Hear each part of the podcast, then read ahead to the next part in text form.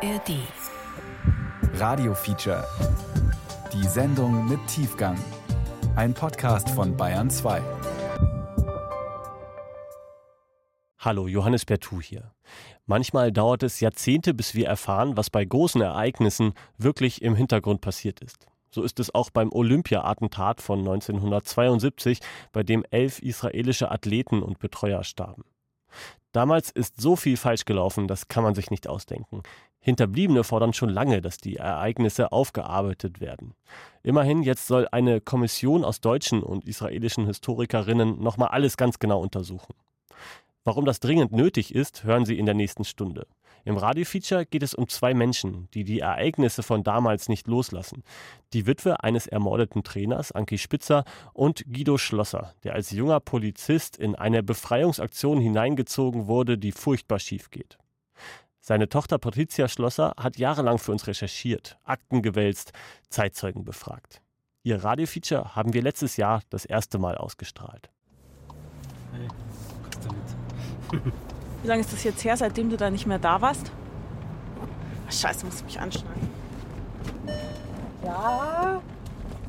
Mein Vater und ich sind unterwegs zu einem Bundeswehrflugplatz in Fürstenfeldbruck. Nicht weit weg von meinen Eltern und etwa eine halbe Autostunde von München entfernt. Seit 72.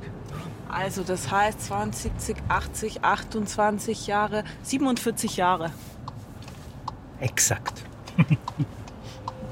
Ja, ja, ich habe ein bisschen ein mummeliges Gefühl, ja. Auf diesem Flugplatz Fürstenfeldbruck hat mein Vater voller Angst in einem Flugzeug auf Terroristen gewartet. Hier lag er am Boden, während Kugeln um ihn herumflogen. Hier hörte er die Explosion einer Handgranate, sah Tote mit gefesselten Händen. 1972 war das, beim Anschlag auf die Olympischen Spiele am 5. September 1972. Liebe Mitbürgerinnen und Mitbürger, Sie wissen, die Olympischen Spiele mussten heute wegen tragischer Umstände unterbrochen werden. We fight violence by violence. Wenn dann einer reinkommt und Handgranaten hat, dann schießt ihnen an den Kopf rein. I want to know how my husband was killed. Die Witwe und der Polizist. Das Olympia-Attentat und die Frage nach der Schuld. I'm not going to shut up and lie to us. Just lies. Ein Feature von Patricia Schlosser. Das kannst du nicht tilgen irgendwie, das, das, bleibt irgendwie, das bleibt immer haften.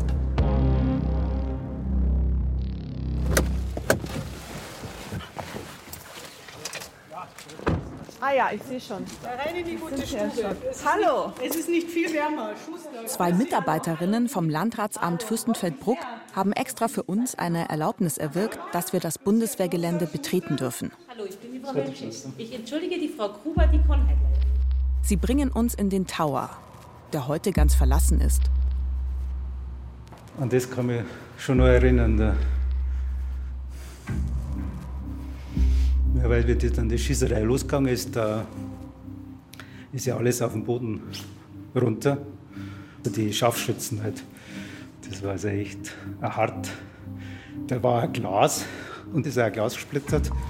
Mein Vater spricht mehr zu sich selbst als mit uns. Und das Einzige ist halt, wir haben da Munition. Jede Stufe hat ihn Bundeswehr weiter hineingeführt in das, was damals geschehen ist. Und wir werden dann normalerweise erst im Flugzeug. Und dann fängt er an, Ja, sich aus dem Nichts, ohne dass jemand was gesagt hätte, zu verteidigen. Wegen irgendetwas, das damals passiert ist.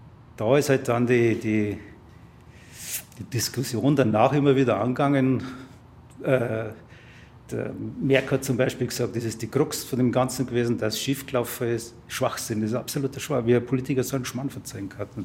Weil das total ein Witz ist. Wie, wie soll man da irgendwas, das haben wir ja gesehen, die hätten es ja sonst auch nicht anders gemacht. Mit zwei Mann rein, ja, Er unterbricht sich selbst, schüttelt den Kopf. Ich hatte nicht erwartet, dass es meinen Vater dermaßen umhauen würde, hier zu sein. Und jetzt können wir nicht mehr zurück. Ja.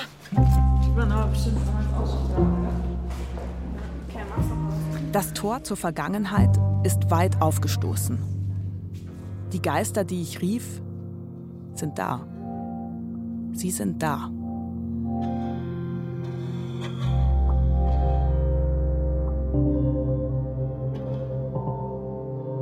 I just, he is in my heart and we were only married for one year and three months. Er ist einfach in ihrem Herzen.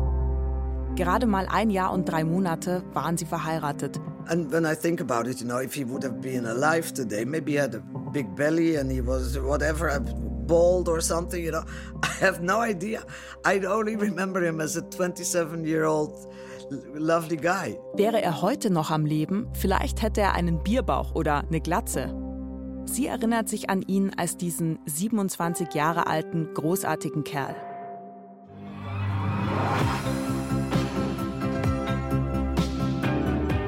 Eine Talkshow im Jahr 1992, der Nachtclub, 20 Jahre nach dem Olympia-Attentat. Guten Abend. Ich möchte Ihnen die Teilnehmer unserer Diskussion vorstellen. Auf dem Sofa sitzt eine Frau im Kostüm, die Hände im Schoß gefaltet. Anki Spitzer heißt sie. Ihr Ehemann André Spitzer war Fechttrainer der israelischen Olympiamannschaft. Er wurde bei dem Anschlag ermordet. Neben ihr auf dem Sofa, auf Abstand, ein Politiker mit Halbglatze und Brille.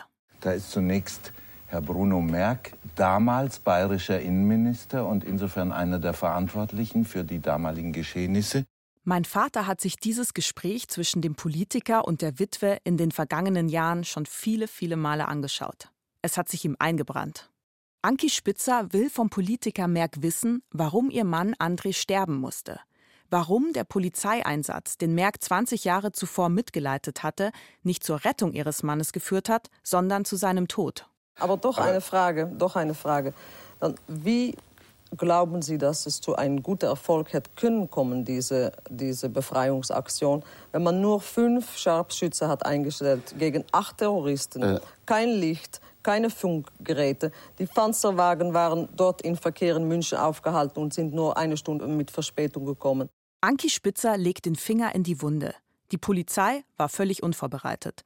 Und dann spricht sie über eine Gruppe von Polizisten, die damals die Terroristen aufhalten sollten und stattdessen weggelaufen seien.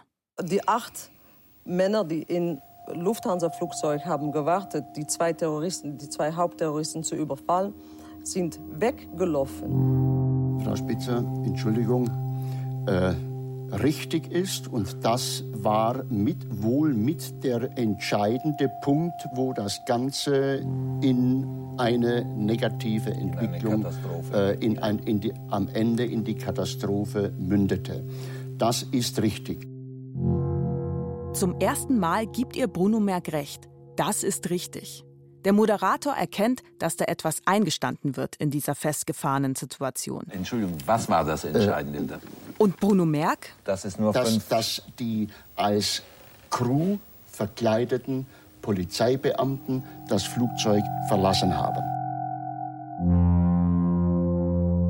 Warum die Geiselbefreiung mit dem Tod aller Geiseln endete, warum diese Frau auf dem Sofa mit 26 Jahren zur Witwe wurde, Daran sei also eine Gruppe Polizeibeamter schuld, die sich kurz vor Ankunft der Terroristen zurückgezogen hat.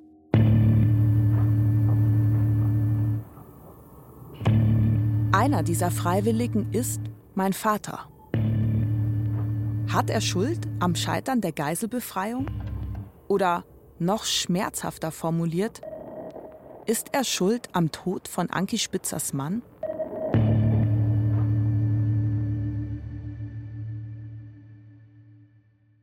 Zurück ins Jahr 1972, in einen herrlich sommerlichen September. Und er ist ja auch erstmal herrlich, dieser Sommer 1972. Mein Vater ist 21 und gerade fertig mit der Ausbildung. Seit zwei Jahren ist er in München und damit raus aus der Provinz von Altötting.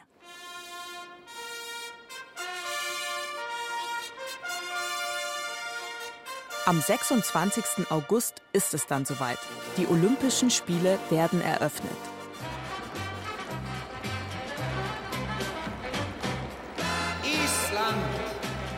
Die Olympiamannschaften marschieren ein.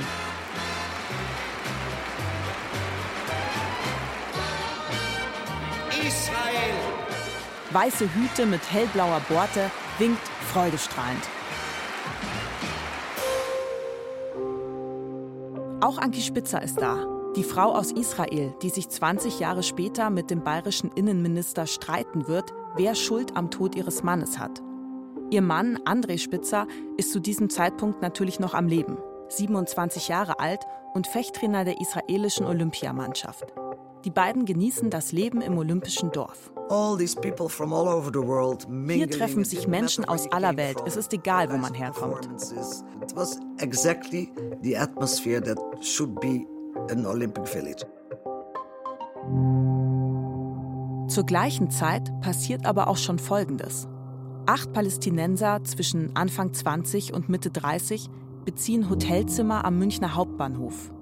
Ihr Anführer nennt sich Issa und hat allen ihre echten Pässe abgenommen. Sie fahren mit der U-Bahn zum Olympischen Dorf, sie schauen sich einen Wettkampf an und dann, dann machen sie ihre Kalaschnikows schussbereit und verstecken sie in großen Sporttaschen.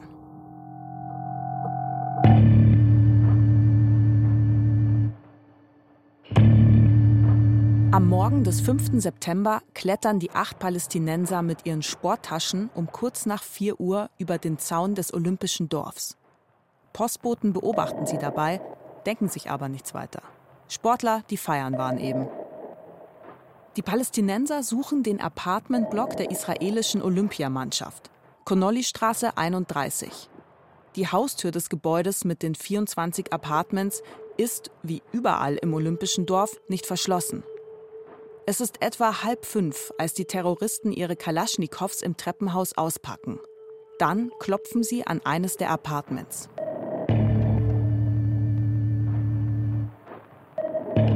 Der israelische Ringertrainer Mosche Weinberg liegt da im Bett.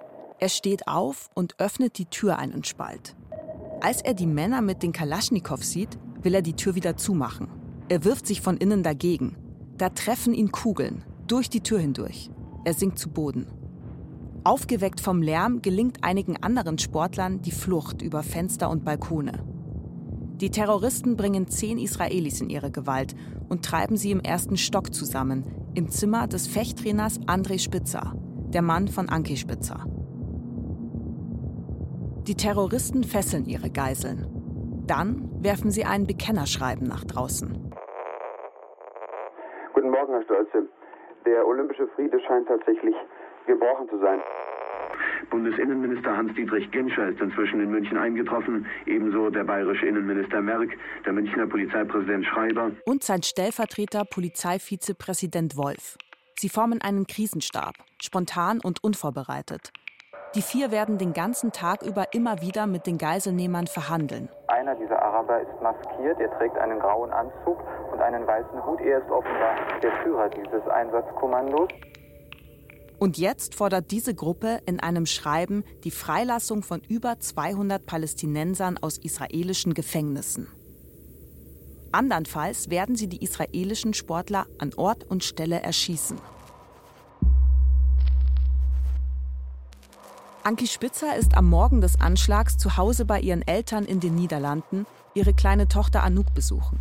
Anki Spitzers Eltern passen auf das Baby auf, solange André und Anki in München sind. So at seven o'clock in the morning, my parents knocked on my door, my bedroom, and and they said, "Anki, you should know." My father said that um, terrorists came into the buildings of the Israelis, the apartments of the Israelis. Um 7 Uhr morgens erzählt Anki Spitzer, da klopfen ihre Eltern an ihre Tür und ihr Vater sagt, Anki, Terroristen sind ins Gebäude der Israelis eingedrungen. So I ran downstairs. We opened all the TVs. The, we had Dutch TV and the German TV and the radio and, and everything.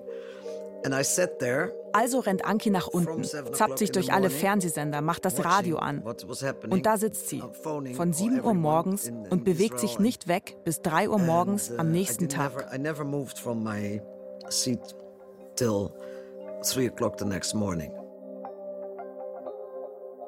Als einer der letzten, so scheint es, erfährt mein Vater an diesem Tag von dem Anschlag. Der Hundertschaftstruppführer war das damals. Der ist rein und hat uns einfach aufgeweckt dann. Ja, steht's auf. Wir, wir, es, es, gibt wahrscheinlich einen Einsatz. Bei der Olympiade ist, ist was äh, passiert. Sie sollen in den Speisesaal kommen. Sie suchen Leute für einen Einsatz. Sieben Leute hat man braucht für einen Sondereinsatz. Und er könnte gefährlich sein, es wird niemand gezwungen, sondern nur Freiwillige und Unverheiratete. Es sind also, es sind also Ledige sich melden einmal. Und mein Vater meldet sich.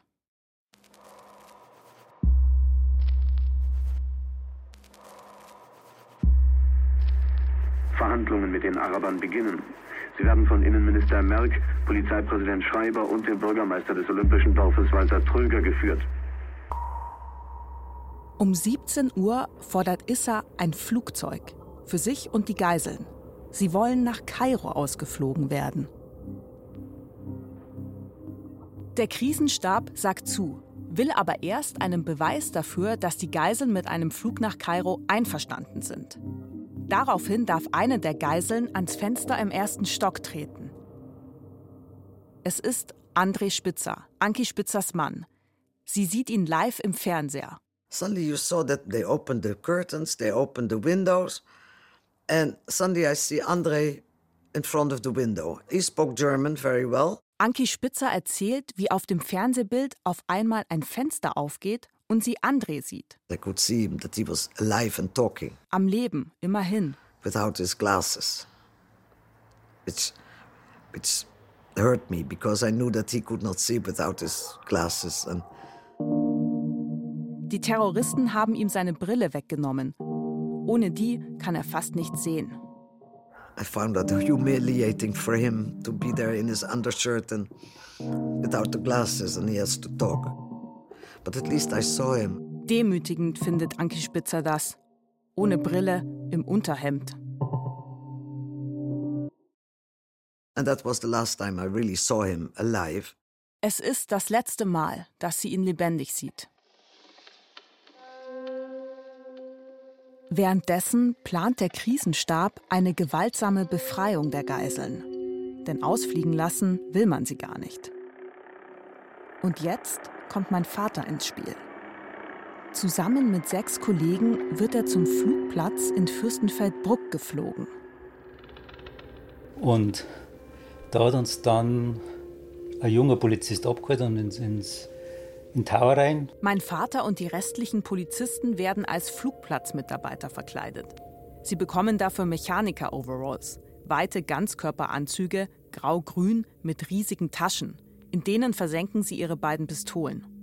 Es ist uns dann dieser Reich vorgestellt worden. Reinhold Reich von der Funkstreife. Als erfahrener älterer Kollege soll er das Freiwilligenkommando im Flugzeug anleiten. Aber noch ist niemandem klar, wie sie konkret reagieren sollen, wenn ein Terrorist ins Flugzeug kommt. Das haben sie dann so kryptisch erzählt, dass äh, die müssen so außer Gefecht gesetzt werden, dass sie keine Gefahr mehr sind. Sie nicht mehr agieren können. Mhm. Nur wenn man dann im Flugzeug drin ist, nochmal irgendwie das zur Sprache gekommen. Und wenn dann einer reinkommt und eine Handgranaten hat, ah, dann schießt es an den Kopf rein. Das Flugzeug, in dem sie Kopfschüsse abgeben sollen, ist eine Boeing 727. Zwei Sitze auf jeder Seite, ein enger Mittelgang, alles schmaler und kleiner als bei den heutigen Flugzeugen. Und die Leute die sind dann einmal verteilt worden dann. Und wenn du zu 14 bist, da ist er fast in jeden, hinter jedem zweiten Sitz ist auch einer gehockt dann. Und das ist ja dann ein mulmiges Gefühl, du hast da kein Schussfeld und nichts. Da. Da sagt der Anführer der Gruppe, Reinhold Reich, auf einmal: Also Kollegen, das ist doch alles ein Schmarrn. Das ist doch, das ist doch ein Himmelfahrtskommando. Wenn das tatsächlich so abläuft, dann gehen wir da alle drauf. Und als Reich das ausspricht, da fällt auf einmal die ganze Lähmung von meinem Vater ab. Irgendwie war jeder erleichtert, also ich zumindest schon. Und das ist relativ schnell dann entschieden worden, nein, das machen wir nicht. Dass das ein Himmelfahrtskommando ist und wir überhaupt keine Chance haben, wenn, ihr, wenn das tatsächlich eintreten sollte. Er ist dann gegangen, hat das am Baumann gesagt und wir haben hinaus. Dass die Entscheidung, das Flugzeug zu verlassen, meinem Vater vermutlich gerade das Leben gerettet hat, ist ihm da noch gar nicht so klar. Zum Nachdenken ist keine Zeit. Mein Vater rennt zum Tower und beobachtet von dort aus, wie die beiden Hubschrauber mit Geiselnehmern und Geiseln landen. Der Anführer, Spitzname Issa, und ein weiterer Terrorist steigen aus. Während die restlichen Terroristen die Geiseln und die Piloten bewachen, gehen sie los, Richtung Flugzeug. Ein Beamter gibt später in seiner Zeugenvernehmung zu Protokoll, dass im Tower alle unruhig werden. Ja, was macht man nun?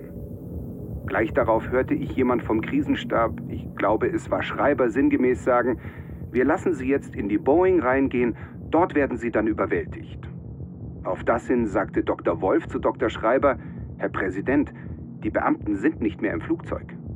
Dann müsse man, so habe sich Innenminister Genscher eingemischt, jetzt auf Issa und Toni schießen. Doch was ist mit den Terroristen, die die Hubschrauberpiloten bedrohen? Man diskutiert, erst die Terroristen neben den Hubschraubern und dann Issa und Toni ins Visier zu nehmen. Doch da ist es schon zu spät. Issa und Toni verschwinden im Flugzeug. Und plötzlich ist dann das losgegangen, dann, dass also die Hektik losgegangen, wie es raus sind, dass äh, man darauf gedrängt hat, dass geschossen wird. Und dann ist eben da so ein bisschen äh, der Streit losgegangen, wer jetzt den Befehl gibt, gell? wer einen Schießbefehl gibt. Präsident, alle haben es haben durcheinander geredet und der Strauß hat halt dann äh, extrem gefordert. Franz Josef Strauß, der bayerische CSU-Politiker, der ist auch im Tower. Schießt endlich, hat er gesagt. Obwohl er damals in gar keiner politischen Position ist, um ein Mitspracherecht zu haben. Der Polizeipräsident Schreiber, der hat dann eben das aufgegeben. Er entscheidet, wann geschossen wird. Und dann hat er den Schießbefehl gegeben, jetzt schießen oder jetzt wird geschossen. Die drei Scharfschützen auf dem Tower schießen und treffen zwei Terroristen neben den Hubschraubern. Die zwei, die die Piloten bewachen. Beide gehen zu Boden. Einer wird tödlich verletzt, der andere angeschossen. Aber der Scharfschütze, der Issa und Toni ausschalten soll, trifft nicht. Er kann nicht treffen, weil der Schießbefehl so spät gegeben wird, dass er erst seine Schussposition ändern muss, um Issa und Toni wieder ins Visier nehmen zu können. Die beiden haben inzwischen die Hubschrauber und damit die schützende Deckung fast erreicht. Und während sie rennen, schießen sie jetzt auch noch zurück, Richtung Tower. Dann ist Glas gesplittert, das ist auf uns runtergefallen und alles ist in Deckung gegangen. Jeder lag am Boden, übereinander, quereinander. Über mir ist so halb der Polizeipräsident gelegen. Strauß ist so schräg vorn Richtung Treppe gelegen. Dann ist als erster halt der Strauß abgehauen, geflüchtet. Der ist Richtung zu der schmalen Treppe und da ist er dann mit Kopf voraus auf alle Viere ist er dann runter und dann hast du den riesen Arsch gesehen vom Straße. Halt. Das war irgendwie lustig ein bisschen. und dann ist er verschwunden und dann sind alle verschwunden. Alle gehen in Deckung. Bundesinnenminister Genscher liegt unter einem Tisch. Nebenan ducken sich mein Vater und Polizeioberrat Baumann. Es ist dunkel in dem Zimmer und Baumann versucht hektisch, die Funkanlage wieder flott zu bekommen. Eine Kugel hat sie außer Gefecht gesetzt. Der Flugplatz ist von der Außenwelt abgeschnitten. Die Terroristen verstecken sich im Schatten der Hubschrauber und schießen weiter. Dauerfeuer aus den Kalaschnikows. Mindestens drei Terroristen sind bei den Geiseln in den Hubschraubern, die dort drinnen gefesselt, hilflos die Schießerei miterleben müssen.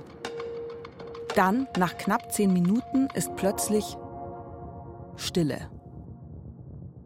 Feuerpause. Und mein Vater bekommt einen Befehl von Polizeioberrat Baumann. Einen Arzt. Schnell. Ich muss den holen und muss ihn nach oben bringen in den Tower, weil da jemand verletzt ist. Mein Vater sieht am Boden den leblosen Körper eines Polizisten. Während der Schießerei hat ihn eine Kugel in die Stirn getroffen. Er liegt auf einer Türschwelle im Erdgeschoss des Towers. Mein Vater muss über ihn drüber steigen. Weil sonst war er nicht hinausgekommen. Aber der Name Fliegerball ist halt dann, äh, ist ja klar, den, den vergisst nimmer da. Der Polizist Anton Fliegerbauer, 32 Jahre alt, hat Frau und Kinder. Mein Vater findet den Arzt. Und er wollte nicht mitgehen. Und wie sind wir da hingekommen, so ungefähr, hat er halt gesagt. Er sagt, ja, wir müssen halt raufgehen. Ah, na, da gehe ich nicht durch. Und Also, das geht's weil, nicht. Weil da geschossen wurde. Ja. Er hat sich nicht bewegen traut. Und habe ihn halt so mal gepackt und, und, und habe ihn ein bisschen angezogen. Wie mein Vater mit dem Arzt oben ankommt, da sehen sie, Es war ja nichts. Der Scharfschütze war nicht verletzt. eine Kugel ist so knapp an seinem Kopf vorbeigeflogen, dass er dachte, er sei getroffen. War er aber nicht. Dann geht es weiter wie in einem Horrorfilm. Denn gegen Mitternacht wirft ein Terrorist eine Handgranate in einen der Hubschrauber. Ein Riesenknall war das. Ich habe gemeint, das ist explodiert. Das ist eine riesen Stichflamme und hell und Zeigelwind. Die Handgranate explodiert, der Hubschrauber brennt. Der Terrorist rennt davon ins Dunkle und wird von Scharfschützen erschossen. Und Feuerwehr ist dann auch hier und, und wieder zurückgezogen. Und das hast du so durchs Fenster so gesehen dann. Und dann war Ruhe. Und dann hast du nichts mehr gehört, dann ist ewig lang. Da hast du Zeit und Raum ver, ver, nicht, mehr, nicht mehr gewusst. Ich habe nicht mehr gewusst, wie, wie lange das jetzt war oder so. Wo dann schon alles unruhig geworden ist praktisch. Was macht man jetzt? Was ist jetzt geschehen? Was tut man jetzt? Auf alle Fälle ist dann der, der Götzberger plötzlich auftaucht. Michael Götzberger ist ein Polizeikollege meines Vaters. Er war ebenfalls im Flugzeug. Er hat noch die Pilotenjacke an, die er zur Tarnung bekommen hatte. Und hat gesagt, er versucht jetzt einen anderen Standort, er schaut einmal nach. Gell? Und dem habe ich mir so angeschlossen. Sie gehen in dieser merkwürdigen Stille raus aufs dunkle Rollfeld. Niemand weiß, ob sich noch irgendwo Terroristen verstecken, ob noch Geiseln leben. Als mein Vater und sein Kollege Götzberger bei einem der beiden Hubschrauber ankommen, stehen dort schon einige Polizisten. Und ich habe dann noch gesehen, dass die dann praktisch sich an, an dem Hubschrauber, ich war für zwei, drei Meter weg, hat, zu schaffen machen. Und dann haben sie eben einen rausgezogen da, aus dem Hubschrauber. Einen Terroristen, wie sie dann immer rausgestellt hat, dass er Terrorist ist. Der Terrorist lässt sich widerstandslos festnehmen. Ebenso zwei weitere Terroristen, die überlebt haben. Währenddessen wartet Anki Spitzer weiter auf eine Nachricht von André. So I'll, I'll wait. So I waited till one, twelve thirty, yeah, twelve thirty till one, from one to one thirty, and then to two. Und dann, um 3 Uhr morgens, verkündet der amerikanische Nachrichtensprecher Jim McKay vom Sender ABC der Welt, was passiert ist. There were 11 hostages. We got J- Jim McKay from the ABC, Anki Spitzer erinnert sich genau. and he said at 3:15 in the morning, he said there were 11 Israelis. Es waren elf Israelis. Two were killed in their rooms. Two were killed in the Olympic. Village. Nine Nine are killed this killed evening at the Fürstenfeld airport airport. Zwei wurden im Olympischen Dorf umgebracht, sagt Jim McKay. Neun wurden heute Abend auf dem Flugplatz Fürstenfeldbruck umgebracht. They're all gone. Sie sind alle tot. All are gone.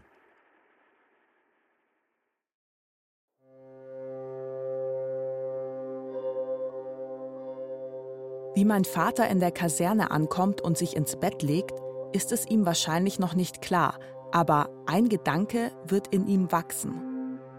Dass er sein eigenes Leben retten konnte, weil er es über das der Geiseln gestellt hat. Der Moment der Erleichterung, den er verspürt hat, als der Einsatzleiter Reinhold Reich sagt, das ist doch ein Himmelfahrtskommando, und sie das Flugzeug verlassen haben, dieser Moment wird ihn bald verfolgen.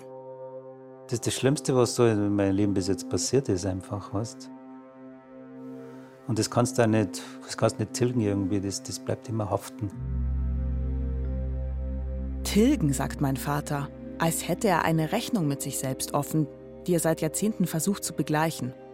Was ihn quält, ist, Die Frage für mich selber, ob ich äh, nicht ein Feigling gewesen bin, das, das ist schon, das hängt schon ein bisschen drin, nicht, weißt Weil einfach äh, du hundertprozentig nicht weißt, ob es anders gelaufen war. Hätte es denn anders laufen können, wenn die Gruppe im Flugzeug geblieben wäre? Zum Freiwilligenkommando gibt es eher wenig Informationen. Niemand scheint sich damit groß auseinandergesetzt zu haben. Hätte es anders laufen können, wenn sie im Flugzeug geblieben wären? Das ist eine Frage, die so noch nie gestellt wurde. Und genau das versuche ich jetzt, knapp 50 Jahre später, gemeinsam mit meinem Vater herauszufinden. Wenn wir das beantworten können, dann kann er vielleicht endlich einmal damit abschließen, seinen Frieden mit dem Einsatz machen. Wir sind unterwegs zu Polizeioberkommissar Gerhard Knöchel. Er war damals auch im Tower. Wir wollen wissen, was er davon hält, dass mein Vater und seine Kollegen das Flugzeug verlassen haben. Gerhard Knöchel war nicht nur als Oberkommissar im Einsatz in Fürstenfeldbruck, sondern er war vorher auch einer der Ausbilder meines Vaters bei der Bereitschaftspolizei. Knöchel.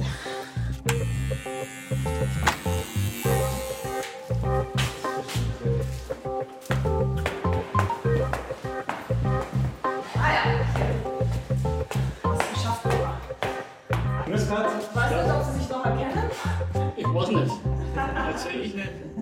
Es rein? Danke. soll man das Ding aufsetzen? Ah, wo? Nein. Damals, am 5. September 1972, sieht er, wie das Freiwilligenkommando das Flugzeug verlässt.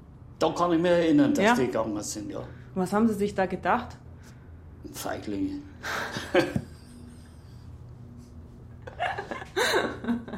Feiglinge. Es ist überhaupt nicht lustig. Ich lache aus purer Verlegenheit. Mein Vater lacht nicht. Der sitzt da, wie erstarrt, und sagt erst mal gar nichts. Ja, können Sie das ein bisschen ausführen? Warum haben Sie sich gedacht? Da habe ich mir gedacht, Mensch, die zwei, die kann man doch leicht erledigen. Die zwei Terroristen Issa und Toni, meint er. Israelis hätten das wahrscheinlich gemacht. Eigentlich, äh, ich, ich meine, das ist eine Schnapsidee gewesen, das mit dem Flugzeug. Gerhard Knöchel schaut ihn skeptisch an. Ja gut, wenn es eine Schnapsidee war, nachher war es eine Schnapsidee. Mein Vater könnte jetzt argumentieren, dass er und seine Kollegen nun mal eben kein israelisches Spezialkommando waren. Aber der Spruch Feiglinge lässt alle rationalen Argumente verpuffen. Mein Vater zögert einen Moment. Gut, man kann sagen, das sind Feiglinge gewesen, aber es ist Dann lässt er die Schultern hängen.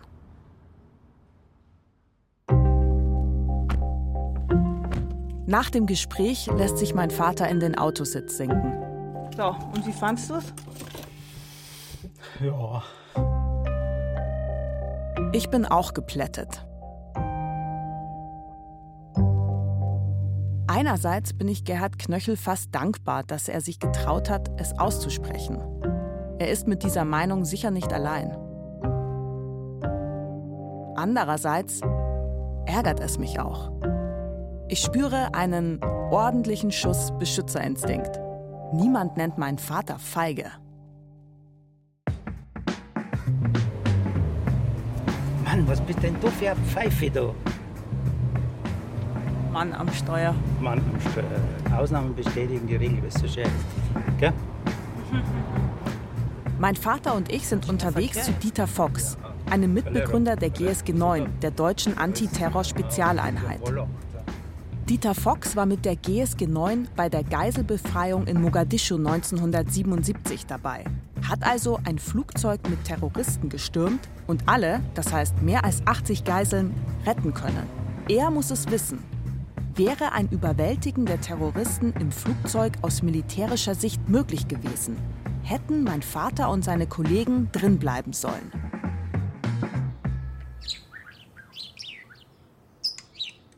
Wir sitzen bei Dieter Fox im Wohnzimmer. Eine freundliche Labrador-Hündin zu unseren Füßen. Wer gibt Befehle? Wer gibt weiter? Wer ist generell Verhandlungsführer und kein anderer? Das heißt, diese Aufgabenverteilung, die hätte schon mal zu Beginn sein müssen. Ich bin überzeugt davon. Der war clever, der, der Terroristenanführer. Der hat gemerkt, wie desolat diese ganze Situation war und hat die eiskalt ausgenutzt. Er hat gesagt, die sind gar nichts, die können gar nichts.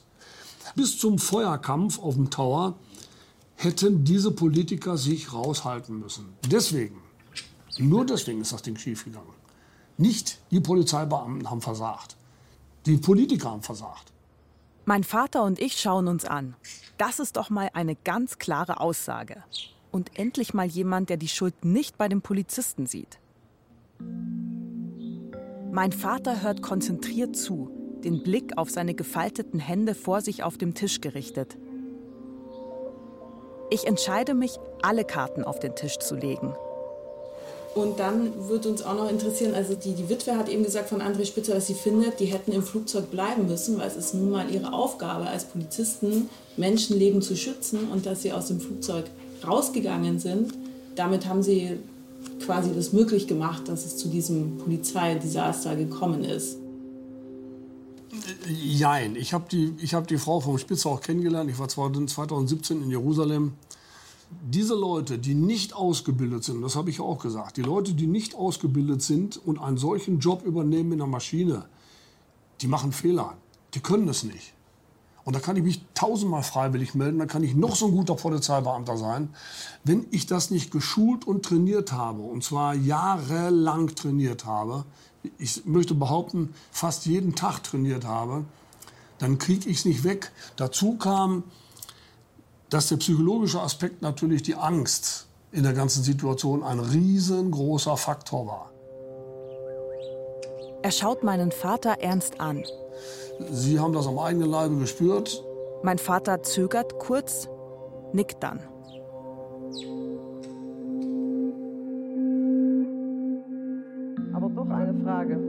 Frage. Wie glauben Sie, dass es zu einem guten Erfolg hätte können kommen? Anki Spitzer. Sie ist zur Personifizierung der Schuldgefühle meines Vaters geworden. Denn sie prangert das Polizeidesaster öffentlich am schärfsten an, wie damals in der Talkshow. Die acht Männer, die in Lufthansa-Flugzeug haben gewartet, die zwei Hauptterroristen zu überfallen, sind weggelaufen.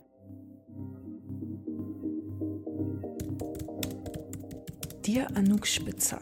Also setze ich mich an den Laptop am 5. August 2019. I'm writing to you for a professional and the same time personal reason. Ich schreibe eine Mail, sure aber nicht an Anki Spitzer, sondern an ihre Tochter Anouk. Ich schreibe ihr, dass ich Journalistin bin und zu Olympia 72 recherchiere. So, this is the journalistic side. The other is a very personal one. My father Und dass mein Vater damals Teil der Einsatzgruppe im Flugzeug war. Ich frage, ob mein Vater und ich sie besuchen dürfen. Also Aber so schreibe ich, ich würde natürlich verstehen, wenn sie einen solchen Kontakt nicht will.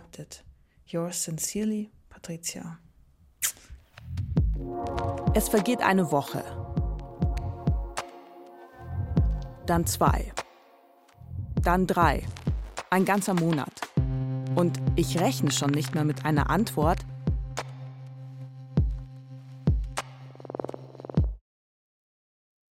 Da kommt ihre Mail am 6. September 2019. Wir sind eingeladen, mein Vater und ich. Im November 2021 stehen wir vor dem Haus von Anke Spitzer in einer ruhigen Wohnstraße in Tel Aviv. Vor einem Gartentor aus Holz, umgeben von hohen Büschen. Mhm. Ich suche noch nach der Klingel.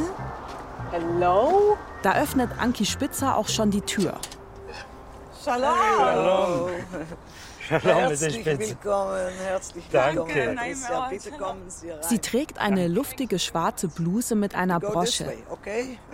Ihr dunkelbrauner Kurzhaarschnitt umrahmt ihr Gesicht. Elegant sieht sie aus und viel jünger als ihre 76 Jahre. Sie schüttelt uns erstmal herzlich die Hand, dann winkt sie uns rein. Oh, bitte. Danke. Wir folgen ihr auf eine Veranda im Garten. Ich bin so nervös. bin so nervös. Ah, alles in Ordnung. Das ist Anouk. Ihre Tochter Anouk kommt aus dem Wohnzimmer und umarmt uns, küsst uns auf die Wangen. Welcome. Thank you very much. Ich bin so froh, dass das geklappt hat. Ja, ich auch. Bitte setzen Sie sich. Anouk fragt, Can I ask what your what, what his role, your father's was mein Vater damals für eine Aufgabe hatte, will sie wissen. Sollen wir damit mal anfangen, oder? Ja, bitte. Also, also meine Rolle damals war, ich war Mitglied von, ein freiwilliges Mitglied einer Einsatzgruppe, die Mein Vater erzählt, was für eine Art von Polizist er war, wie er morgens geweckt und als Freiwilliger für einen Einsatz eingeteilt wurde. Und wir sind halt dann Mittag Anouk hört sehr still zu und, und ja stellt dann immer wieder sehr pointierte Fragen. Freiwillige, Warum Freiwillige und keine Profis? fragt Anouk. Es gab keine. Also professionelle. Sie trägt ein weißes, weites Kleid und mir fällt auf, dass auch ich mich für ein weißes, weites Oberteil entschieden habe. Anouk sitzt mit viel Abstand zum Tisch auf der anderen Seite. Sie wirkt distanziert und vorsichtig. Ja, es ist. Ich war 21 Jahre, da, da würde ich also nicht. Da hätte keiner gesagt, ich, ich melde mich nicht. Also wir haben uns gar nicht getraut, Nein zu sagen. Und wir haben da auch noch gar nichts gewusst, um was das geht. Er erzählt, wie er ins Flugzeug geschickt wurde. Und Anki und Anouk hören konzentriert zu. Man merkt, es ist nicht Höflichkeit. Sie kennen diesen Teil der Geschichte wirklich nicht. Und sie wollen wissen, was es mit dem freiwilligen Einsatz auf sich hatte. Es gibt so viele Informationen zum Olympia-Anschlag, Bücher und Filme und was weiß ich. Und trotzdem fehlen Puzzlestücke auf beiden Seiten. And I asked Georg Wolf, who was the, the commander there. Vizepräsident des, des Polizeipräsidiums in yeah. München. Yes, Wolf and, and he was genau. responsible for the action. I mhm. went to, uh, to talk to him and I said, why did you continue when you knew that the plan already failed? And then he said, well, I looked into the eyes of the young police officers and I saw in their eyes that they wanted to live.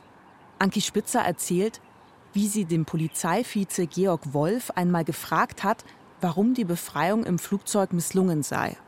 Und er habe zu ihr gesagt, dass er in die Augen der jungen Polizisten geschaut und gesehen habe, dass sie leben wollen. And I said, did you look at the, in the eyes of my husband, 27 year old, sitting, you know, tied in the helicopter? You, you think he didn't want to live?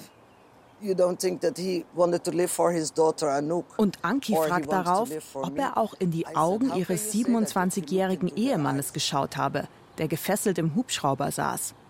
Ob er nicht denke, dass der auch leben wollte. Then he said to me, you know what? You, and he pointed at me, he said, you brought terror on German soil. I said, I brought, now, Und darauf der Polizeivize zu ihr, Wissen Sie was? Sie, und er zeigt mit dem Finger auf Anki, Sie haben den Terror auf deutschen Boden gebracht, die Israelis. Das hat Wolf gesagt. Wolf, he said that to me. He said that to me. Mein Vater und ich sind beide geschockt. Und in die Stille hinein sagt Anouk, And especially, I'm sorry, Germany, who only not so many years before Munich managed to have such a well killing machine, killing six million Jews, couldn't kill eight terrorists and do it the German way, neatly and organized. And, um, you know, they're very well known for that. So, how can that be? You know, that uh, I'm sorry that I'm saying that, but. Es tue ihr leid, sagt Anouk, aber Deutschland hatte vor nicht allzu langer Zeit eine perfekte Mordmaschine, hat sechs Millionen Juden umgebracht. Und dieses Deutschland ist nicht fähig, acht Terroristen zu töten? Deutsche waren doch bekannt dafür, ordentlich und organisiert zu töten, the German way. Wie das also sein könne. Es tue ihr leid, dass sie das sage, wiederholt sie. Es ist nun mal die Wahrheit, ergänzt Anki.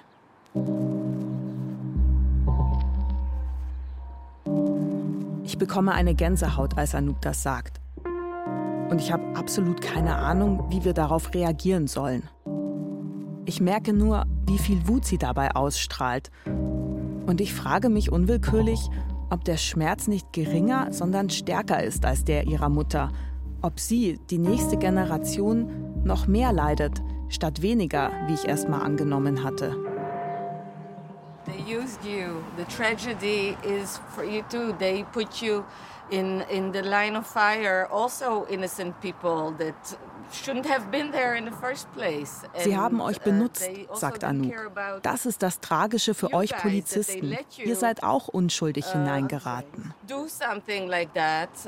if you should have left or not of course you should have it wasn't proper the way they organized it and uh, only probably more people would have died that's the only thing that would have happened probably if you would have stayed Hättet ihr das Flugzeug verlassen sollen? Natürlich. Es wären wahrscheinlich noch mehr Menschen gestorben, wenn ihr drin geblieben wärt, sagt sie. but for us you know to say there was a rescue mission there wasn't Aber für uns, sie meint Anki und sich selbst, für uns gab es keinen echten Rettungsversuch. There wasn't. And for you, lucky for you, that you did leave because you get to sit with your daughter. Zum Glück für meinen Vater und die anderen sind sie rausgegangen. Und jetzt kann er, mein Vater, hier mit seiner Tochter sitzen. Ich spüre, wie mir die Tränen in die Augen steigen. Und auch alle anderen am Tisch haben feuchte Augen. Irgendwann geht Anouk ins Haus, kommt dann wieder zurück. They couldn't care less, in my opinion, you know, because there are another 11 Jews gone. So what? Sie glaubt, den Verantwortlichen war es total egal, sagt Anki Spitzer. Elf weitere tote Juden. Na und? Never anybody came to you and said, "We are sorry. What happened?" Never or told you anything more. Ich frage, ist denn nie jemand zu euch gekommen und hat euch gesagt, es tut uns leid? Never. Until 2017, uh, so four years ago, we finally uh, succeeded to have this museum uh, memorial in the Olympic Village. Niemals, sagt Anki. Bis 2017, als sie endlich Erfolg mit dem Einrichten einer Gedenkstätte im Olympischen Dorf hatten. Da hat Bundespräsident Steinmeier eine Rede gehalten. Und das war das erste Mal, dass er hat gesagt von deutscher Seite, dass wir auch eine Verantwortlichkeit haben für alles, was ist nicht gelungen. Die erste Mal. Und dann habe ich gesagt, Keine Entschuldigung. nein, Wir schweigen alle einen Moment. Dann fragt Anouk, Why did you want to come here? Warum ich hierher komme?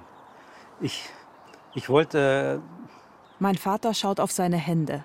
Wenn sie das alles so schaut, also da, da, da musst du echt schämen, dass du Deutscher bist. Und das, Every four years, when you would sit and watch the Olympic Games, would it come back? I mean, I'm surprised that you n- never heard about it. Uh, It's and, and their Olympic Games, didn't it bring that story back? Anouk fragt, ob die Olympischen Spiele alle vier Jahre nicht jedes Mal die Erinnerungen zurückgebracht haben.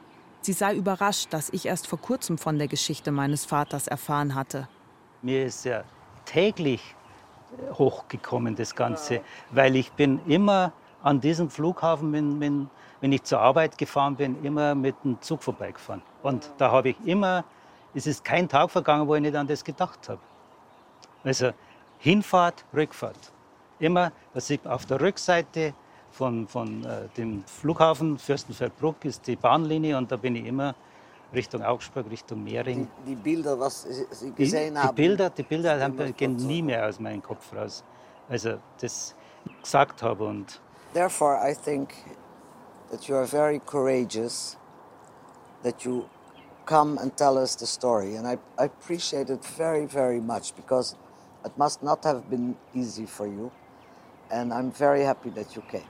Anki sagt, sie findet es gerade deswegen sehr mutig von meinem Vater, hierher zu kommen. Das sei bestimmt nicht einfach. Und sie sei sehr glücklich, dass er es getan habe. I don't know, it makes me so sad, this story. Sie ist sehr traurig.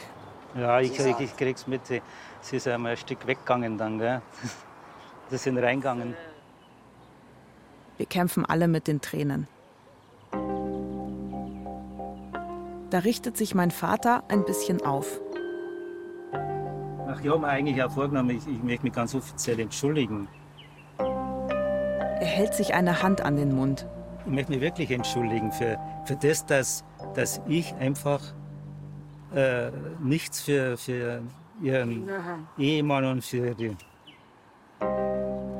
Mein Vater presst sich die Faust an den Mund, die Stimme ist ihm weggebrochen und Anouk schüttelt den Kopf, bringt auch kein Wort mehr heraus. Die, nicht, nicht sie sind die Schuld. Die, uh, how do you call it, the leaders, they are guilty. Die Einsatzleiter sind schuld, sagt Anki, dass sie sie in eine solch unmögliche Situation gebracht haben. Die sollten mal Verantwortung übernehmen. Die haben unser Leben zerstört. Und ich habe nur weitergemacht, sagt sie, weil ich keine andere Wahl und ein Kind großzuziehen hatte. Man kann sein Kind nicht mit Hass im Herzen großziehen.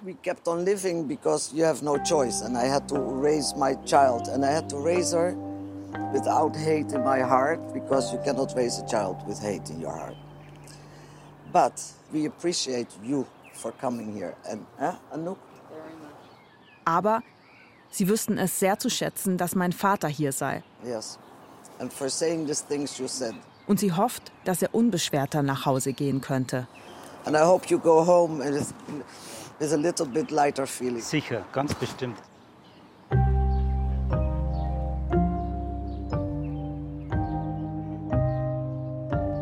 Wir bleiben noch eine Zeit lang zusammen auf der Terrasse sitzen. Anki und ich rauchen eine Zigarette. Wir essen alle Plunderteile auf, die Anki für uns hergerichtet hat. Anouks Kinder kommen von der Schule nach Hause. Wir verabschieden uns mit einer Umarmung.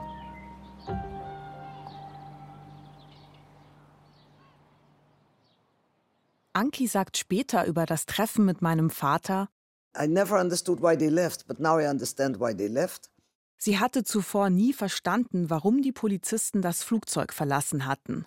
Jetzt versteht sie es. In general, maybe it sounds very harsh. I cannot forgive those people that were responsible and I cannot forget. Grundsätzlich sagt sie, auch wenn das hart klinge, kann sie den Verantwortlichen nicht vergeben. But to hear Guido's story and to see that he is generally that he uh, uh, eat up his life in the in the past years, you know, that is heartwarming. Aber die Geschichte meines Vaters zu hören und zu begreifen, wie sehr ihn das in den vergangenen Jahren umgetrieben hat, wärmt dir das Herz. For me to meet him and to meet also his daughter was also closing of a circle, definitely. Ihn zu treffen und auch mich, seine Tochter, hat für Anki Spitzer einen Kreis geschlossen.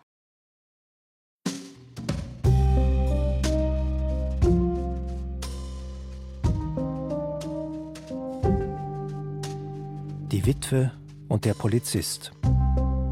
Das Olympia-Attentat und die Frage nach der Schuld. Ein Feature von Patricia Schlosser. Ton und Technik Fabian Zweck. Sounddesign Dagmar Petrus. Regie Alexandra Distler. Redaktion Klaus Urich und Till Ottlitz. Eine Produktion des Bayerischen Rundfunks 2022. Patricia Schlosser hat über Anki Spitzer und ihren Vater Guido auch einen Podcast für Bayern 2 gemacht. Himmelfahrtskommando heißt er und darin hat sie viele unfassbare Geschichten aufgedeckt, die wir in dieser Stunde Feature gar nicht alle erzählen konnten.